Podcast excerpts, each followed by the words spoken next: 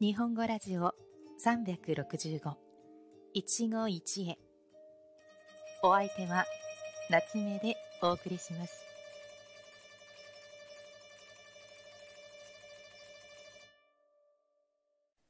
皆さんこんにちは。夏目です。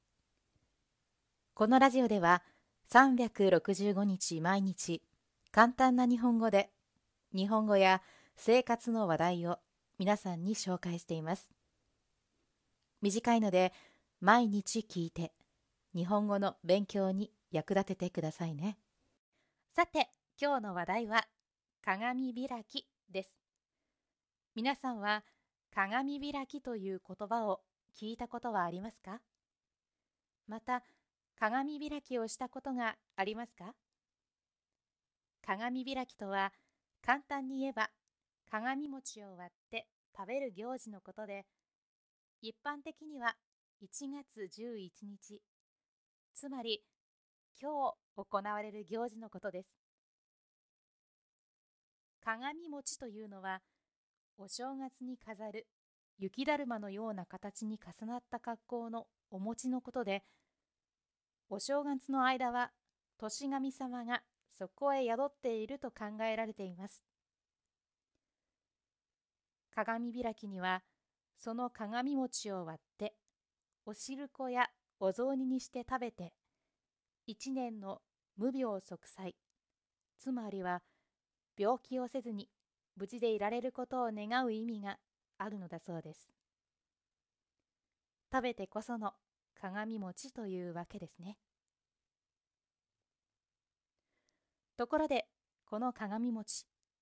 先ほどから割るという表現を使っていますが、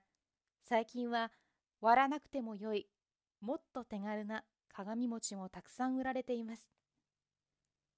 鏡餅の形をしたプラスチックのケースをひっくり返すと、蓋が剥がせるようになっていて、開けると個装になった切り餅が入っているというものです。お餅を触ったことがある人はわかると思うのですが、弾力があるので割るのはなかなか力がいり大変ですから割らなくてもよいお餅はとてもありがたく我が家はいつもお世話になっていました。最近は一人暮らしの世帯に合わせて食べきれるように小さなサイズの鏡餅も売られていたりします。皆さんの中で日本にいる人はまた来年買ってみてもいいかもしれませんね。その時はかけらも残さず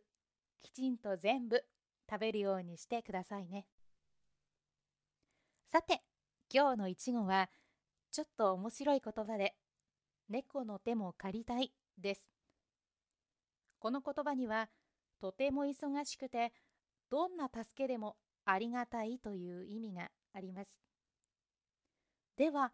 なぜ猫なのかというと猫はネズミを取る以外普段寝てばかりいますよね。そんな手伝いが期待できないような猫でさえも手伝ってくれたら嬉しい。それぐらい忙しいということを言っているんですね。例としては